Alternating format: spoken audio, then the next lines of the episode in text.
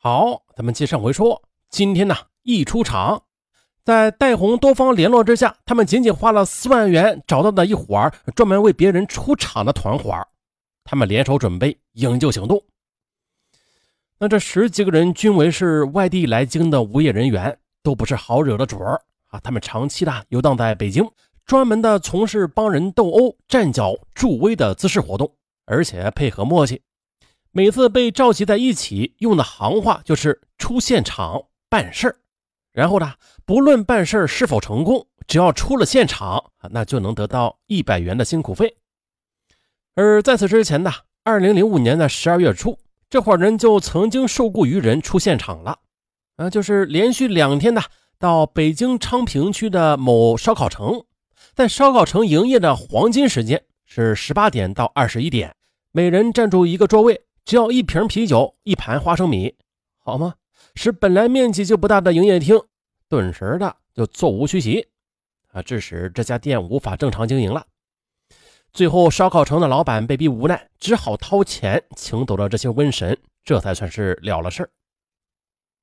哎，就是由这些人来制造混乱，再由刘倩、戴红、姚伟等人浑水摸鱼，趁乱解救姚传瑞。这个计划应该说是相当周密的，趁乱劫夺。四套方案救出姚老总，万事俱备之后的，就只剩下最后的采取行动了。为了确保营救行动的成功，在得到可靠的情报之后的，戴红等人专门的又绘制了酒店的示意图，散发给大家。为了成功的劫夺姚传瑞，刘倩等人还是制定了四个营救方案：一是由看管姚传瑞的保安。将姚传瑞给放出来，外边啊有接应的汽车将姚传瑞给接走。二是姚传瑞所在的房间后边是一所学校，可以从学校进入，拆掉窗户救出姚传瑞。三是花上几万元买迷药，迷掉所有的看管人员，然后将姚传瑞给带出来。四就是他们冒充送饭的服务员进屋救人。最后，他们在经过多次商议之后呢，便决定了采用最后一种，就是他们冒充送饭的服务员进屋救人。啊，于是的，一场现代版的二奶劫法场便粉墨登场了。二月二十五日，戴红安排雇来的一干人马住进了齐路晴宾馆，他们所住的房间与姚传瑞被看管的地点就在同一个楼层。戴红给他们每个人啊都散发了宾馆示意图，并且还告诉了他们营救策略：每晚六点半到七点，都会有饭店服务员去姚传瑞的房间送饭，就要趁着这个时机进入姚传瑞的房间，趁乱救人。营救时间定为二月二十七日下午。二月二十七日下午六点左右的，戴红等人带着三辆汽车来到宾馆外的餐厅。他们所召集的十几个行动人员也是已经到达了餐厅等候了。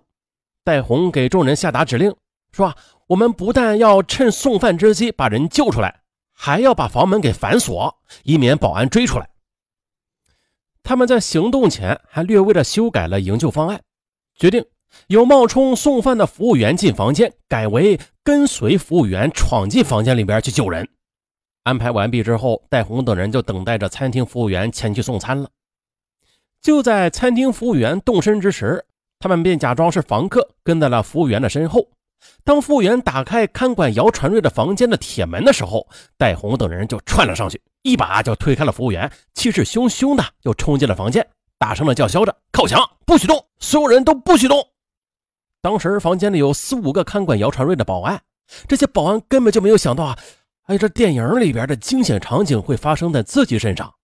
看着这一伙面露凶相的人，他们心里马上呢就咯噔了一下。这时呢，有一个胆儿大的问：“哎，你们是干什么的？”戴红则反问道：“你们为什么压人呢？”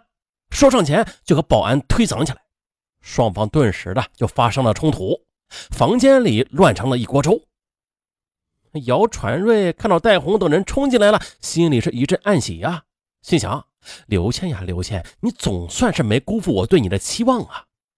在冲突之中呢，刘传瑞见保安都忙着对付那些胡搅蛮缠的人了，于是，在戴红的掩护之下，便趁乱的溜了出来，钻进了停在饭店外边的汽车内。车子啊，立刻的就如离弦之箭一般的就飞了出去。当晚，姚传瑞在情妇刘倩的安排之下，马上乘车转道去了天津，并打算在戴红等人的保护之下，由天津再转赴上海。但是呢，螳螂捕蝉，黄雀在后。机关算尽的姚传瑞和情妇刘倩，他俩啊低估了公安机关的能力。仅隔一天，在由天津开往上海列车上的姚传瑞和戴红等人就被抓获了。其他参与者也是在北京、深圳等地相继的被抓获。二零零六年三月十五日，刘倩也被警方抓获。至此呢，这场由情妇导演的现代版的劫法场的闹剧黯然收场。啊！刘倩等人肆意的率众劫夺姚传瑞，这毫无疑问是要受到法律制裁的。二零零六年十一月二十八号的北京市海淀区人民法院开庭审理这起中国首例双规劫夺案，姚传瑞的情妇、侄子、侄女婿等都参与营救的十七人在海淀法院受审，检方指控他们犯有聚众扰乱社会秩序罪。在北京市海淀区人民法院的法庭上，以刘倩为首的十七名被告人站成一列长队，被带上了刑事审判法庭。那现场是颇为壮观的。站在最前面的是刚刚二十七岁的刘倩。当被问起这起诉事实是否属实和罪名是否成立时，他则抬起一直低垂的头，微微的有些颤抖的轻声说：“没有意见，全部属实。”啊，其他十六名被告人对起诉的事实也是全部认可。但是，当被问到姚传瑞和他的关系的时候，刘倩有些迟疑，但是马上又回答：“我们是朋友关系。”随后呢，刘倩又补充道：“我和他在一起八九年了，我们还有一个孩子。”刘倩似乎是想向法官解释，她与姚传瑞的这种朋友关系相当特殊。但是记者注意到，旁听席上的一名家属听到此话之后呢，这面部抽搐了几下，随即又用手捂住了脸。当法官询问刘倩说姚传瑞的求救电话是何时打给他的时候，刘倩则说：“我是他孩子的妈呀，他认为。”这件事情应该让我知道吧。在法庭上，姚伟表示了，他在先期的策划过程中啊，他们一直是通过与看管姚传瑞的保安李小磊发送手机短信获得姚传瑞的相关信息的，但是却迟迟没有行动。其中一个原因就是啊，他们怀疑保安提供的信息的真实性；另外一个理由则是我们不敢。可是他们到底还是赶了。贪官情妇上演的现代版的劫法场，让人开了眼界。这世间还真有如此黑色幽默啊！我们也不得不佩服这姚传瑞老总笼络人心的水平，让他的情妇和死党们都如此死心塌地地追随着他。零六年十二月二十九日，北京市海淀区人民法院作出一审判决，被告人刘倩、姚伟、戴红因聚众扰乱社会秩序罪被判处有期徒刑六年。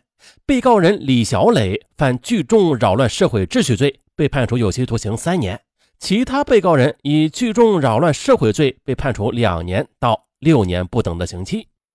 而被解救的姚传瑞呢，他也因为犯聚众扰乱社会秩序罪，二零零七年六月二十日被北京海淀区人民法院判处有期徒刑六年六个月。哎，这事儿还没完啊！呃，这法不容情。理智看待二奶真情吧。这情妇刘倩率众劫走双规老总的消息，在全国各大网站报道之后呢，引来了网民热议。很多网民居然纷纷的热赞情妇刘倩是个有情有义的人，称其为模范情妇。盖上一个大印啊，特光荣。二零零六年感动中国排首位的新时代的小凤仙有人甚至称赞刘倩。说莫道情妇只贪财，二奶劫狱乃真爱。那大家看呐，一个组织十七人之众劫走被双规老总的情妇，却受到当地网民的称赞，这这这是一个令人深思的现象啊。那网民的称赞都是从情义的角度出发的，是带着情感色彩称赞刘倩的举动的，但是法不容情，法律它毕竟是理智的。这个事件从另外一个层面也是反映出了反贪肃贪的艰巨性。大家不妨看呀，刘倩她能够成功的救出双规老总，就在于她有这样一个死心塌地的团伙，而这个团伙不过是姚传瑞长期豢养的一帮人。这些人他明里可能只是姚传瑞的亲戚、朋友、情人吧，可就是这伙人，他们一有时机就可能成为类似黑社会的组织。咱们不妨看看他们营救姚传瑞的方案吧。收买方案、偷人方案、迷药方案、抢人方案，都是一些黑社会惯用的伎俩。那时下的一些贪官呈现出来的新特点，就是他们已经开始汇集由亲戚、子女、情人等等构成的关系资源。这种关系资源是围绕贪官的权利的，啊，共同参与腐败。共同参与腐败的利益分成，同时呢，在关键时刻又可以形成保护网络，共同维护贪官的违法行为。啊，贪官是他们的财神爷，维护财神爷啊，这能不维护吗？那贪官和情妇的傍生，他不能不说是当今社会的一个普遍现象啊。但凡是贪技卓越的贪官，十有八九。都要在其桃色履历表上写上浓墨重彩的一笔，啊，这种现象在以前的案子里边也说过，八九不离十。他们追求的终极目标，说白了就是追随贪官分享腐败成果。大家说对还是不对呀？那为了能够长期的分享到这种腐败成果，他们就可以不择手段的成为贪官的帮凶了。有了他们的推波助澜，这才使得腐败是越加的猖獗。哎，所以啊，在当下这国家抓贪官养情妇这事儿啊，那事一点都不容情面的。一旦被逮住、被证实，那就惨了。恰巧在听蛋的你，是不是感到心里咯噔一下，或者咯噔咯噔好几下啊？别养情妇啊！乖拜拜。